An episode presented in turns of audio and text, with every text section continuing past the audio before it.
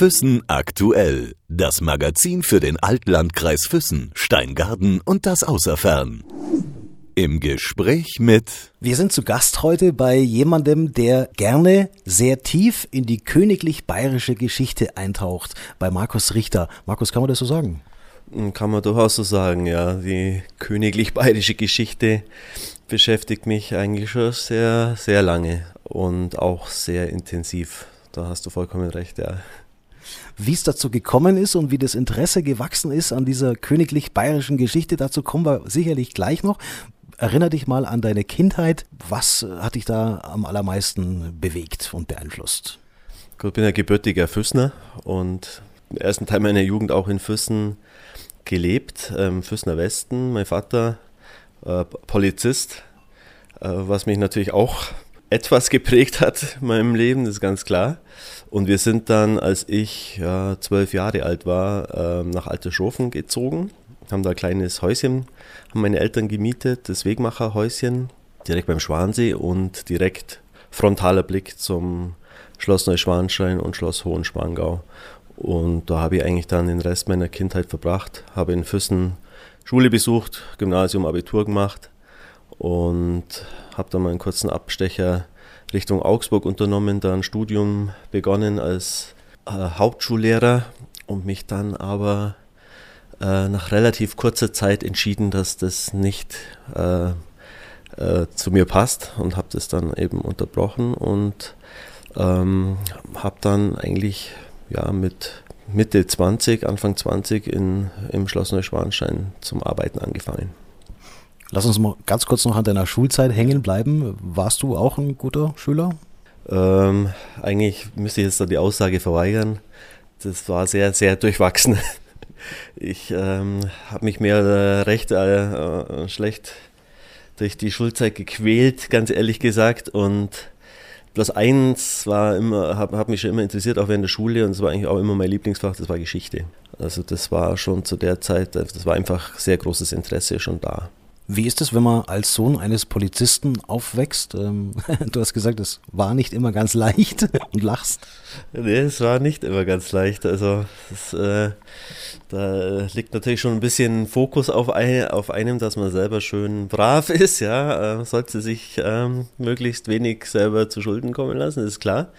Da, es war auch manchmal das waren aber ein bisschen andere Zeiten. Also da, ähm, wenn der Vater dann vom Dienst heimkommen ist und ähm, in der Uniform und äh, war schon immer so ein bisschen Respektsperson natürlich auch.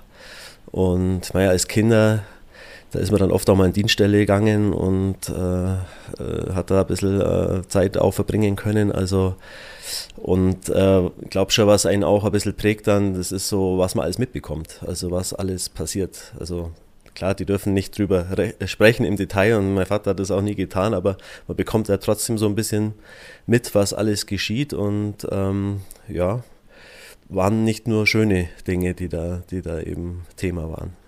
Hast du als Kind irgendwann mal was angestellt, äh, wo der Nachbar vielleicht gesagt hat, ich hole die Polizei? Äh, verweige ich jetzt die Aussage. Das ist natürlich, kann ich jetzt hier nicht sagen, nee, aber natürlich wie jedes Kind auch, haben wir auch was angestellt. Das mein Vater hat schon mal das eine oder andere vielleicht ausbügeln müssen. Aber mehr sage ich dazu jetzt lieber nicht. Obwohl es bestimmt verjährt ist. Jetzt, wenn du sagst, du bist aufgewachsen eben in Alterschrofen, äh, nahe des Schwansee auch, unterhalb der Königsschlösser, mit freiem Blick so gesehen auch. Das heißt auch in deiner Jugend, die Natur hat dich auch sehr begleitet, nehme ich an? Ja, auf jeden Fall. Also aus der Haustür raus, rüber Schwanseepark. Wer, äh, klar, als Jugendlicher genießt man das jetzt nicht so wahnsinnig, aber ich war trotzdem schon immer relativ naturverbunden, bin auch gerne in die Berge, Wanderungen, Bergsteigen. Also war viel draußen und äh, genießt es heute auch noch. Also das ist ja eigentlich das große Plus, das man hier hat, wenn man hier lebt. Das ist die Natur. Ein Schritt aus der Haustür raus. Großer Freizeitpark eigentlich, ja. Geschichte war dein Lieblingsfach in der Schule damals, äh, hast du gesagt. Welche Geschichte? Waren das schon auch die alten Griechen? Waren das die alten Römer? War das das Thema Geschichte allgemein oder hat sich das bei dir schon relativ früh auch auf die bayerische Geschichte bezogen? Also wenn ich ehrlich bin, ähm, so die antike Geschichte und so weiter, das hat mir jetzt nie so ganz groß gefesselt. Ähm, ging eigentlich dann eher los, so mit der Zeit, äh, Reichsgründung 1870, 71, also da habe ich schon gemerkt, in das Thema bin ich dann auch äh, als Schüler schon ein bisschen tiefer eingestiegen, habe mir dann auch entsprechende Literatur damals schon gekauft, also von meinem Taschengeld und so. Äh, dann die Thematik, wie kam es zum Ersten Weltkrieg, Zweiter Weltkrieg, also deutsche Geschichte und ähm, das hat mir eigentlich damals schon sehr, also habe ich mich sehr für interessiert gehabt und habe mir dann auch entsprechend die Sachen selber besorgt. Also gab es ja da mit Internetrecherche und so noch nicht zu der Zeit und da muss man wirklich noch richtige Bücher lesen und kaufen und das habe ich damals schon getan, also schon mit 16, 17 ist das eigentlich losgegangen. Das heißt, wenn man so in deine private Bibliothek reinschaut, was findet man dann? Viele Geschichtsbücher? Äh, vorwiegend. Vorwiegend. Also ich habe dann irgendwann mal eine Phase, da habe ich mich dann auch für Belletristik mal interessiert und äh, so, ja, so, keine Ahnung, prägende Romane wie Herr der Ringe oder so, das habe ich natürlich alles mitgemacht, das ist ganz klar. Habe ich auch alles, habe ich auch gesammelt und dann, keine Ahnung, so Horrorspezialisten waren dann auch mal Thema wie Stephen King oder so. Also ich habe dann so die ganzen Klassiker mal durchgemacht, aber irgendwie bin ich dann immer wieder zur Geschichtsliteratur zurückgekommen. Das heißt, in mein Bücherregal, wenn man schaut, würde ich sagen, 80 Prozent, eigentlich 90 Prozent eher geschichtliche Bücher. Jetzt hätte ich gedacht, du bist vielleicht auch so ein äh, Comic-Freak gewesen in der Jugend? Weniger. eigentlich weniger. Äh, was gab es denn in meiner Jugend? Ja, nee, also so die Superhelden und so, die, die es heute also gibt, so die Marvel-Comics und so, das war damals gar nicht so der Burner. Clever und smart. Clever und smart, genau, das ist ja richtig. Das ist die Zeit, das, wir sind ja eher gleiches Semester ungefähr. Also das Clever und Smart, stimmt, das habe ich, hab ich verschlungen damals. Aber jetzt so der richtige Comicleser war eigentlich nie. Trotzdem ist es immer näher an die Geschichte in Richtung Neuschwanstein gegangen bei dir.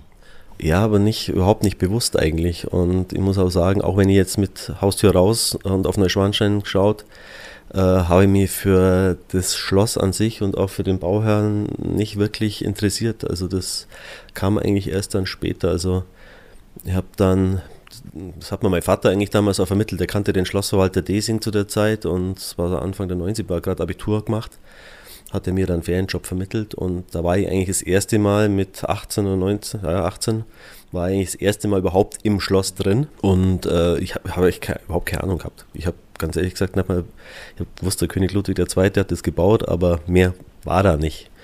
Und eigentlich erst durch diesen Ferienjob als Schlossführer äh, habe ich dann da ein bisschen mehr äh, drüber erfahren eigentlich. Ja. Aber tiefer eingestiegen in das Ganze bin ich erst ein paar Jahre später, ganz ehrlich. Das blieb damals noch sehr oberflächlich. Ich stelle mir das gerade vor, du warst Mitte 20, äh, Schlossführer geworden dann. Ähm, wie ist es, äh, wenn man mit den Touristen aus aller Welt äh, zum ersten Mal konfrontiert wird? So richtig? Das war schon irgendwie ein bisschen aufregend, also wenn man dann so, ja, plötzlich in so im internationalen Publikum drinsteckt und äh, ja, da die Amerikaner und da die Japaner und so, das war dann eigentlich schon ziemlich aufregend, muss ich sagen. Und das ist auch, glaube ich, für viele der Reiz ein bisschen auch den Job zu machen da oben, weil man lernt einfach wahnsinnig viele Leute kennen. Und wenn man ein bisschen neugierig ist selber, ja, dann äh, kommt man mit den Leuten ja auch ins Gespräch man darf halt nicht den Fehler machen und, und, und, meinen, man muss jetzt unbedingt nur vermitteln und die müssen einem unbedingt zuhören, weil das ist das Wichtigste auf der Welt, sondern man hat dann auch wirklich ein bisschen Spaß dran, wenn man mit den Leuten spricht und mal ein bisschen hört, wo kommen sie her, äh, was haben sie für Geschichten und also das ist, das war dann wirklich spannend. Das hat mich auch fasziniert an der ganzen Geschichte dann. Ich könnte mir vorstellen, dass das nicht nur so eine Führung gewesen ist äh, mit einem Führer, der seinen Text auswendig lernt, sondern du hast dir das wahrscheinlich richtig verinnerlicht auch. Also anfangs muss ich gestehen, da ging es wirklich nur ums Auswendiglernen. Also ich kann mich erinnern, zwei Tage bevor ich äh, meinen ersten Arbeitstag hatte, äh, Textzettel raus und Pauken. Pauken, Pauken, dann die, die erste Führung quasi, eigentlich von Tuten und Blasen, keine Ahnung. Ich kannte gerade so den Weg durch Schloss und äh, es war recht abenteuerlich, muss ich sagen. Und äh, ich habe auch einen ziemlichen Schmarrn erzählt, also so, so rückblickend, äh, aber das ging dann nach dem zweiten, dritten Tag ging das dann besser. Und da war man eigentlich erstmal beschäftigt, das, was man da so auswendig lernte, dann auch wirklich äh, in die Räume umzusetzen. Und dann steht man da vor 50, 60 Leuten, die einen anstarren. Und da ist man natürlich auch ein bisschen nervös. Also es, das war ähm, bestimmt keine Meisterleistung, ganz sicher nicht. Ähm, und erst eigentlich nach also ich habe dann, mir waren, ich glaube, vier, vier oder fünf Saisonen als Aushilfsschlossführer oben, während Abitur und Studium gearbeitet. Und da war es ja wirklich immer nur wochenweise, also war dann wieder monateweise draußen und ist dann wieder kommen für zwei, drei Wochen. Und da, da ging es dann einfach nur eigentlich darum, ja, ich mache jetzt da mein, meine Führungen, äh, sieben, acht, zehn Führungen am Tag und ähm, da blieb dann auch wenig Zeit für mehr, ganz ehrlich gesagt. Hat das jemand gemerkt am Anfang, die ersten drei Führungen? Äh, kann ich mir nicht vorstellen. Also das äh, vom Publikum her, wenn ich mich richtig erinnere, waren jetzt äh, selten die richtigen Kunst- und Geschichtskenner dabei. Gerade bei den ausländischen Touristengruppen natürlich, die, ich denke so, die meisten amerikanischen Gruppen, also die, ja, die sind so, so, so total cool und relaxed, das, denen kann man, glaube ich, sehr viel erzählen. Die finden es immer toll. Aber ich kann mich daran erinnern, dass ich schon die eine oder andere Führung hatte, wo, wo so richtige Spezialisten dabei waren und die haben einen dann wirklich auch teilweise auseinandergenommen ja, vor den Leuten. Das habe ich mir gerade gedacht, das wäre lustig gewesen oder hätte vielleicht dein Leben entscheidend anders beeinflusst, wenn du bei der ersten Führung 50, 60 Experten und Fachleute aus der ganzen Welt gehabt hättest. Ja, also entweder hätte ich dann äh, schreiend den Ort des Geschehens verlassen und äh, wäre nie wieder zurückgekommen. Oder aber ich hätte mich dann wirklich mal in die Geschichte reingearbeitet und es war tatsächlich dann auch äh, irgendwann der springende Punkt, als ich mich dann entschlossen habe, eben das Studium zu beenden und war dann zufällig eine Stelle oben frei. Da habe ich mir dann gedacht, also wenn du das jetzt wirklich machst, Tag für Tag, dann musst du einfach mehr wissen als die Leute, die da vor dir stehen. Das darf dir nie wieder passieren, dass da einer da ist, der, der eigentlich mehr weiß als du über das Thema. Das war eigentlich dann so das Entscheidende. Das heißt, Markus, weil du sagst, Studium abgebrochen, als Lehrer hast du nie gearbeitet? Ich habe nie als Lehrer gearbeitet. Ich habe zwei Praktikas gemacht in Hauptschulen in Augsburg. Und vor allem im zweiten Praktika ist mir also damals klar geworden, das, mache ich, das will ich nicht machen. Ähm, das war einfach nicht das Richtige für mich. Und da kam eine schwere Sportverletzung dazu. Ich hatte auch äh, Sport äh, als Studienfach und war dann auf jeden Fall mehrere Monate außer Gefecht diesbezüglich. Und wie gesagt, da war zufällig oben eine Stelle frei. Und dann habe ich mir einfach kurz entschlossen, ich mache das jetzt. Zwischenzeitlich habe ich dann mal nur als Disc-Jockey gejobbt in Füssen. Habe noch ja, so ein halbes Jahr in der Kultdisco Sonne dann als Disc-Jockey gearbeitet, bevor sie dann zugemacht haben. Also das heißt, ich hoffe nicht wegen mir. Das hatte, glaube ich, andere Gründe. Und äh, dann auch noch zeitlang im Big Apple zu der Zeit und dann ging es eben in Neuschwanstein los. Du warst Nachfolger vom, vom Kuti, vom legendären Kuti Ellis. Es war noch, es war noch einer zwischen uns, aber Kuti Ellis, den, ja, ja, den habe ich noch erlebt und der hat dann aufgehört und dann war noch ein halbes Jahr ein anderer Jockey und dann habe ich noch gemacht. Gott hab ihn selig. Neuschwanstein, wie ging es dann weiter für dich? Du hast die Stelle dann angenommen? Genau, habe die Stelle angenommen und ähm, bin dann irgendwann auch in den Beamtenstatus erhoben worden quasi und äh, habe dann eigentlich ja viele Jahre oben zuerst als Schlossführer gearbeitet und äh, bin dann immer mehr in die Organisation auch mit äh, übergetreten und habe mich dann um die Organisation der Führung des Führungsbetriebs mitgekümmert. Habe dann auch, ja eigentlich kurz nachdem ich fest angefangen habe, das darf man nicht vergessen, habe ich dann oben eine Dienstwohnung äh, angemietet. Der damalige Schlossverwalter hat mir die angeboten. Zu der Zeit waren die Alarmsysteme jetzt noch nicht so ausgebaut, dass das Schloss eben äh, nachts allein gelassen werden konnte oder nur mit Wachdienst, sondern da musste noch jemand droben wohnen. Und das heißt, hatte da vier, ja, knapp fünf Jahre eine Wohnung mit, mit Alarm und immer so im Wochenrhythmus eben musste jemand von uns da parat stehen. Wie ist es, wenn man da oben im Schloss Neuschwanstein wohnt? Hört sich super an, gell? Also muss ich sagen, also es, die meisten sagen, was, Neuschwanstein, Traum und war auch toll, muss ich wirklich sagen, aber hat natürlich auch seine schwierigen Seiten, sage ich jetzt mal. Also der Ludwig hat das Schloss jetzt nicht gebaut, um jetzt hier glänzende Feste zu feiern und, und ähm, die Welt bei sich zu Gast zu haben, so wie es jetzt ist, sondern das war ein Rückzugsort und genauso ist es konzipiert. Das heißt, abends, wenn die, wenn die Schlossbesucher weg sind und die Tore zugehen, dann ist es einsam. Das kann man fast vergleichen wie mit einer riesengroßen Berghütte mit dicken Mauern. Äh, man bekommt eigentlich dann von der Welt nicht mehr allzu viel mit. Und das kann man mögen oder nicht. Jetzt muss ich dich natürlich auch mal fragen, als, als Kastellan, als ehemaliger Kastellan von Schloss Neuschwanstein, es gibt ja so viele Gerüchte über Persönlichkeiten, über Menschen, die da gewesen sind, die zu Abendzeiten, zu Nachtzeiten das Schloss besucht haben. Kannst du uns da irgendwas verraten, Markus? Wer war denn in der Zeit da, in der du Kastellan gewesen bist? War Michael Jackson jemals da? Nein, definitiv ein Gerücht. Da gab es sogar mal eine Ente, dass er das Schloss kaufen möchte. Also der war nie da. Also ich persönlich habe äh, zum Beispiel Bill Clinton mal geführt. Äh, da war er aber nicht mehr Präsident. Ähm, da war er hier in Deutschland und äh, durfte dann mit ihm Führung machen. Und da war es dann wirklich so, dass Tag vorher schon Secret Service da war, alles mit Spürhunden durchsucht wurde. Also die genießen ja noch äh, einen Status und, und werden auch noch dementsprechend beschützt. Und da hat man dann alles zugemacht und also es war eine ziemlich aufregende Geschichte. Und das war aber untertags, also nicht abends. Königin Sirikit von Thailand ähnlich. Äh, äh, das war auch, war auch mal eine Führung. Also das mit diesen Persönlichkeiten, die abends durchs Schloss laufen dürfen, also das ist mir nie widerfahren. Und ich habe auch nie irgendjemanden da entdeckt, der da drinnen irgendwie wandeln durfte. Ja. Also die, die Leute, die melden sich vorher an und äh, die wollen ja dann auch oft eine extra Behandlung oder manche, es gab auch welche, die sind einfach bei ganz normalen Führungen mitgegangen. Die hat man dann während der Führung, also ich habe dann, gab es diesen, diesen Komiker Tim Allen zum Beispiel, der ist dann äh, einmal in der Führung einfach ganz normal mitlaufen und dann wurde er natürlich erkannt und dann gab es mal Hallo und was weiß ich was. Es war eher dem dann unangenehm, also die gab es auch. Ja, Ottfried Fischer war so einer, der kam, der ist in einer normalen Führung mitgegangen, auch erkannt worden, hat dann einfach, dem hat es einfach gestunken, dass er sich das nicht anschauen durfte in Ruhe und der kam dann auch nochmal zu einer Sonderführung, hat dann ein Kollege die Führung mit ihm alleine gemacht, also gab es schon einige. Thomas Gottschalk war dann auch da, das war auch Mods auf Auflauf damals ja, zu der Zeit.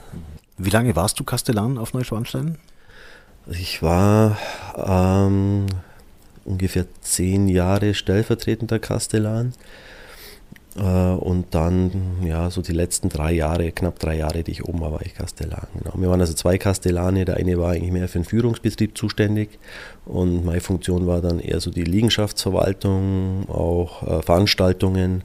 Wir haben das ein bisschen aufteilt, weil einfach die Aufgaben da oben, die wurden immer größer, noch nebenzu zum eigentlichen Führungsbetrieb.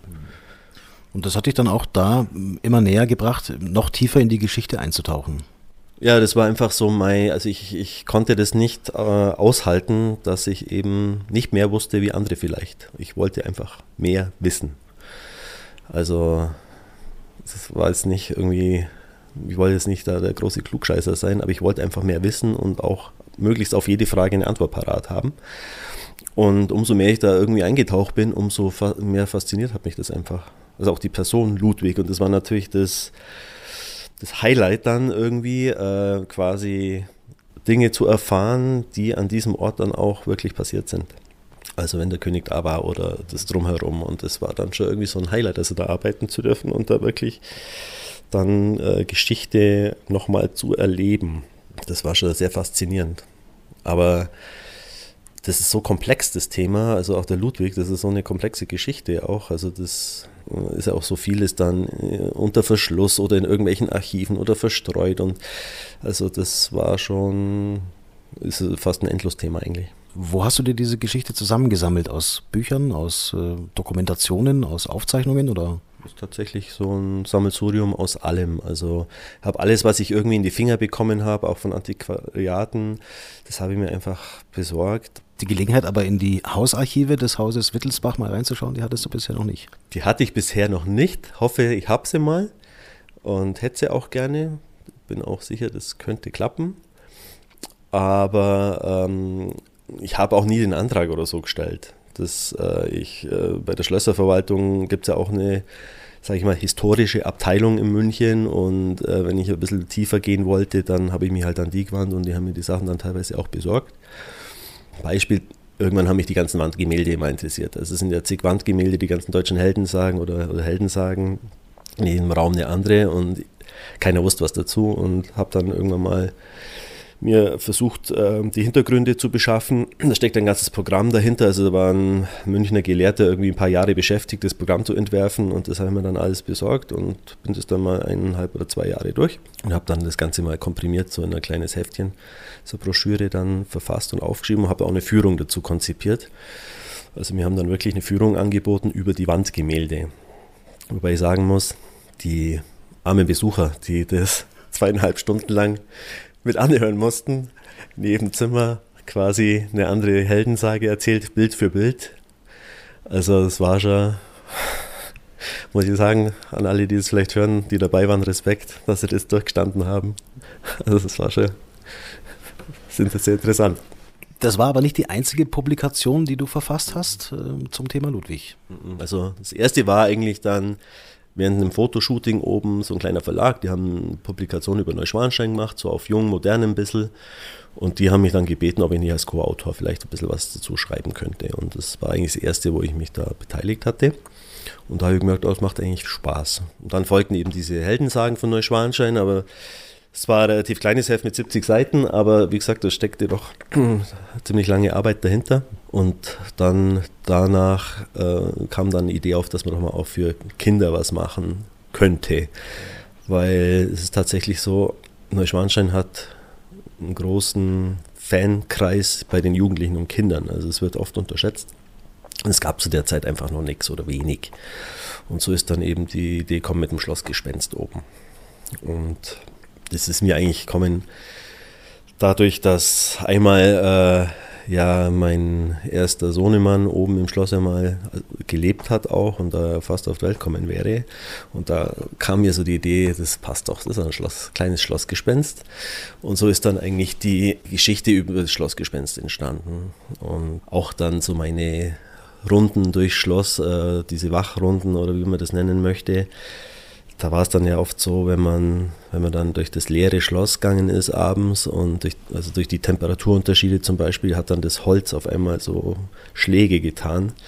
Das hat sich wirklich so angehört, als wenn jetzt einer eine Tür hinter einem ins Schloss fallen lässt. Und das war natürlich so die ersten paar Mal, wo ich da durch bin, äh, hat schon die ein oder andere Schrecksekunde verursacht. Bis ich mal dahinter kommen bin, was da eigentlich, was da wirklich abgeht. Und so ist eigentlich die Idee zu dem Schlossgespenst gekommen damals, ja. Gab es so Momente, wo du dir gedacht hast, äh, es gibt ein Schlossgespenst auf Neuschwanstein?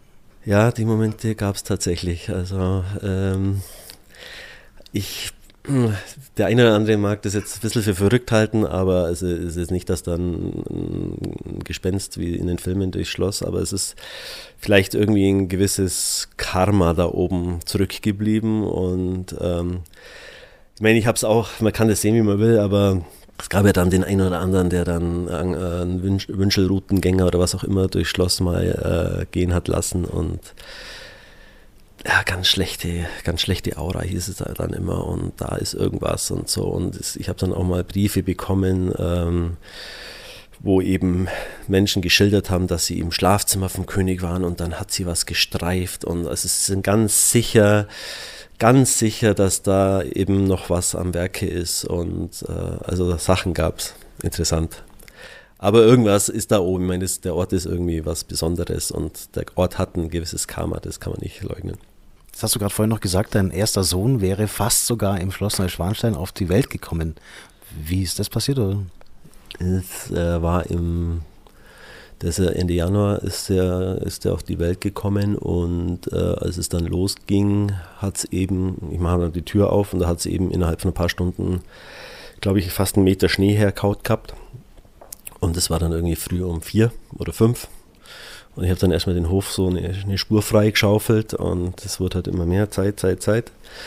Und dann musste man irgendwie mit dem Auto ja noch runter und dann habe ich gedacht, oh, ich kein Allradfahrzeug, das kann knapp werden. Und da ist Gott sei Dank schon ein Kollege vom Bauhof zufälligerweise eben sehr früh mal die erste Fuhre runtergeräumt und dann hat es doch noch geklappt. Also das hätte eng werden können. Das wäre tatsächlich das erste Kind gewesen, das auf Schloss Neuschwanstein zur Welt gekommen wäre. Hm, ja, das wäre das erste Kind gewesen. Also eigentlich hat man ihm das genommen, letztendlich, ja. Also mir ist keins bekannt.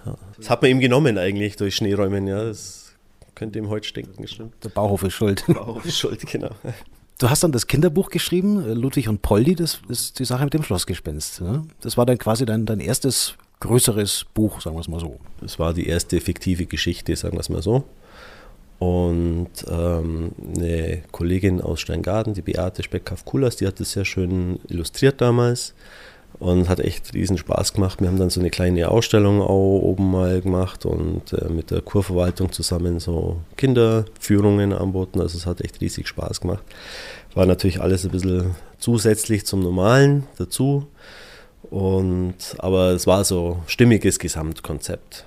Und da habe ich aber gemerkt, okay, das macht mir eigentlich sehr viel Spaß.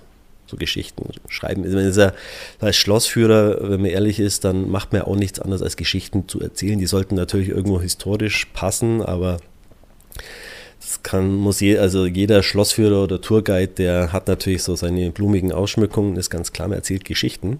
Man erzählt sie halt. Es ist was anderes, die niederzuschreiben, aber es ist vielleicht ein bisschen was ähnliches. Und so ist es eigentlich zustande gekommen und dann habe ich mich eigentlich mal so dran gewagt und habe ähm, für mich, das ist nie veröffentlicht worden, sondern habe so eine dieser Heldensagen da oben äh, mal neu interpretiert und habe da auch ein Buch draus gemacht, habe das aber nie irgendwie veröffentlicht. Also das, da gibt es 10 oder 20 Drucke, die habe ich persönlich mal für mich machen lassen, das war's. Aber das war so der Ausgangspunkt, um mal zu sehen, kann ich das eigentlich, kann ich so eine Geschichte schreiben als Buch. Da steckt ja doch mehr dahinter, wenn man so einen Roman schreibt. Und das hat eigentlich ganz gut funktioniert, ja. Warst du so in der Jugend auch schon so der Geschichtenerzähler, der, der anderen auch gerne äh, ja, Geschichten erzählt hat, vorgelesen hat oder so? Eigentlich überhaupt nicht. Also 0,0. Kann mich nicht daran erinnern. Meine Mutter wird das vielleicht anders in Erinnerung haben, das kann durchaus sein. Aber eigentlich eher weniger. Das war eigentlich sehr, ja, schon ein bisschen introvertierter Mensch, bin, so, bin ich eigentlich auch immer noch ein bisschen. Aber äh, habe ich, hab ich nicht in Erinnerung so, ne. Das also es ist eher das Geschichten erzählen ohne Publikum. Ja, genau, richtig. Kann man so nennen, ja. Nee, aber es war tatsächlich durch diese Schlossführertätigkeit. Also man hat dann irgendwann mal so eine, eine Schwelle überschritten, wo einem, ja, entweder man mag es, es macht einem Spaß und man verliert so diese Hemmungen und dann läuft es auch und oder nicht. Also ich habe einige äh, erlebt da oben, die einfach das auch, die daran gescheitert sind, die konnten das einfach nicht vor Menschen sprechen. Das ging einfach nicht. Das war für die nichts. Das haben die meisten dann auch ziemlich schnell gemerkt und aufgehört. Ja. Das kann nicht jeder. Aber es ist ein Unterschied, ob ich eine Geschichte, äh, ob ich Menschen eine Geschichte erzähle. Das ist eine an, anders, ein anderes Thema, als wenn ich was schreibe. Wie muss man sich das vorstellen? Man setzt sich hin, fängt an auf Seite 1. Also bei mir war es tatsächlich so. Also ich hatte zu meinem jetzigen Roman hatte ich immer eine Szene vor Augen das war wie dieser ehemalige Bauführer, der sich ja angeblich oben durch äh, einen Schuss ins Herz das Leben genommen hat, laut Chronik, wie der eben ermordet wurde und wie das dann wieder da über diese Baustelle verfolgt wird von irgendwelchen Mördern. Und diese Szene hatte ich immer so im Kopf, also schon länger. Die habe ich dann einfach mal niedergeschrieben und dann ging das wie von selber. Also die Geschichte drumherum, die ist dann einfach so, ich habe mir dann wieder hingesetzt, habe wieder ein Kapitel oder was geschrieben oder Ab Absätze und dann ist dieser, dieser Zweig quasi so entstanden, dieser Weg. So hat es tatsächlich funktioniert. Es gibt natürlich andere Kollegen, professionellere Kollegen, sage ich jetzt mal, die das vom Beruf wegen machen. Die haben dann natürlich ein Storybook und Storyline und was weiß ich was dahinter und dann wird das wirklich äh, generalstabsmäßig natürlich konzipiert. Also so war es bei mir nicht. Ich, ich habe auch keine Notizen oder, oder irgendwelche Manuskript-Notizen gemacht. Und immer wenn ich wieder neu angefangen habe, musste ich mich wieder in die Geschichte eindenken. Und das hat dann auch, deswegen hat es auch wahrscheinlich ein bisschen länger gedauert, das Ganze. Jetzt sind wir schon bei deinem aktuellen Buch angekommen, äh, dem Thriller, dem ersten Thriller, den du geschrieben hast. Was bei dir ja auch einzigartig ist, dein ganzes Leben, deine ganze Geschichte so gesehen ist sehr stark beeinflusst durch die bayerische Geschichte, durch die Königsgeschichte. Andere Menschen werden durch viele Kulturen beeinflusst, die reisen viel und nehmen viel mit aus der ganzen Welt, äh, weil sie ihre Horizonte erweitern in alle Richtungen. Das ist bei dir weniger so. Also du bist schon mehr der regionale Mensch, der, der tief in Bayern verwurzelte. Ja, nicht nur tief in Bayern, sondern eigentlich tief im Allgäu oder in Füssen. Das ist tatsächlich so in der Zeit, äh, in der ich in Augsburg studiert habe, hat mich schon ein bisschen das Heimweh geplagt. Also man wird es nicht glauben, aber das Schönste war eigentlich immer Freitag, äh, Nachmittag äh, wieder ins Allgäu fahren, die Berge sehen. Und da war für mich eigentlich damals schon klar, du bleibst hier. Und wie du es richtig sagst, also die Tätigkeit in Neuschwanstein, die hat mir eigentlich die Kulturen gebracht. Zumindest die Menschen. Und wenn man da ein bisschen zuhört, man den Menschen zuhört, was, wo kommen sie her, was machen sie so, dann kann man eigentlich auch wahnsinnig viel mitnehmen, ohne dass man jetzt groß reisen muss. Also ich habe schon auch die eine oder andere Reise unternommen natürlich, nicht so, dass ich nur im Allgäu hocke und die Welt schon ein bisschen angeschaut, so ist es nicht, aber mehr gebracht haben mir eigentlich die Menschen und die Geschichten von den Menschen. Und es sind da auch immer wieder so Kontakte entstanden, die Leute haben sich dann wieder gemeldet oder so oder das war eigentlich immer ganz, war eigentlich ganz nett, muss ich ganz ehrlich sagen. Das hat wahnsinnig viel gebracht, ja. Ja, immerhin bist du einer von den wenigen Menschen, die wirklich Kontakt gehabt haben mit Menschen wohl aus der ganzen Welt, aus jedem Land. Ja, ja, ja, also würde, würde, würde ich so unterstreichen. Also von Asiaten, Amerikaner, Kanadier, aus den arabischen Ländern, Südafrika, überall her eigentlich. Ins Herz ist der Titel des aktuellen Romans, des aktuellen Thrillers. Da geht es, du hast schon gesagt, um Verschwörung, um Intrige, um Mord das war jetzt für dich was Neues, dass du so in diese Art der Geschichte eintauchst. Das war jetzt komplett was Neues und das ist auch nicht bewusst entstanden, sondern das ist einfach aus. Es ist das Buch ist im Prinzip auch so ein bisschen äh, ein kleiner Rückblick auf das, was ich erlebt habe, oder was heißt Rückblick, aber es, es spielt vieles hinein auf, von dem, was ich selber erlebt habe oben und finden sich bestimmte Sachen wieder, die mir selber widerfahren sind oder die ich erlebt habe. Und die habe ich irgendwie ein bisschen verarbeitet in dem Ganzen. Und ja, ganz was Neues. Auch nicht bewusst eigentlich irgendwie, sondern ich wollte einfach was schreiben, was, was, ich wollte ein bisschen was loswerden. Und das ist da in dem Buch, spielt das eine Rolle. Ist einfach, aber es ist einfach eine, eine spannende Geschichte, hoffe ich mal, spannend draus geworden, die eben zu einer historischen Zeit spielt auch, also die, die Epoche Baustelle Neuschwanstein. Hat mich schon immer sehr interessiert, ja, wie war eigentlich der Bau? Es gibt ein paar historische Fotos, wie die Baustelle so ausschaut und äh, auch ein paar Zeugnisse. Es ist auch einiges passiert während dem Bau natürlich und auch später noch. Und die Sachen haben mich eigentlich schon immer sehr interessiert. Also habe dann auch teilweise ältere Kollegen immer ausgefragt, die eben noch andere Sachen, Zeiten erlebt haben oben. Das hat mir immer fasziniert irgendwo. Und so diese vielen Geschichten, die, die spielen da so ein bisschen eine Rolle. Zumal die Geschichte ja auch noch sehr viel Potenzial hat und viel mehr Stoff noch hergibt für weitere Geschichten. Natürlich, das eigentlich, soll eigentlich nur der Anfang sein. Also so war mal der Gedanke jetzt. Also sie spielte 1875, das heißt, Neuschwanstein wird seit sechs Jahren etwa gebaut und geht ja dann noch ein paar Jahre weiter, die Baustelle, und äh, da ist noch Potenzial da ja, für weitere. Die Fortsetzung ist in Arbeit. Ich hoffe, es dauert nicht so lang wie, wie beim, beim ersten jetzt. Das, also bis von der Idee bis zur Fertigstellung sind ja fast drei Jahre vergangen und äh, ich weiß, also ich habe jetzt einfach einen Weg auch. Ich denke, das geht jetzt schneller und irgendwie vielleicht Ende nächsten Jahres oder so. Bin ein guter Dinge, dass wir dann die Fortsetzung haben. Da macht er sich selber Druck, der Markus Richter. Da muss immer ein bisschen Druck aufbauen, das ist wie in meiner Schulzeit. Also wir waren ja schon bei der Schulzeit, da ging es auch am besten mit Druck. Also einer meiner Lehrer hat gesagt, Richter, immer am Abgrund, immer am Abgrund. Und, aber du kriegst immer wieder die Kurve und das ist so. Also man muss sich selber da ein bisschen Druck aufbauen dann. Klar. Du lebst mit deiner Frau Vanessa in Weißensee, nicht weit vom, vom See entfernt, genießt also nach wie vor die Natur auch. Einziger Punkt ist, du siehst von hier aus nicht mehr das Schloss. Ist jetzt nicht so schlimm, ganz ehrlich. Also das ist, war mir dann auch nicht wichtig, als ich damals ausgezogen bin, dass ich das Schloss unbedingt sehen muss. Ist ja eh allgegenwärtig.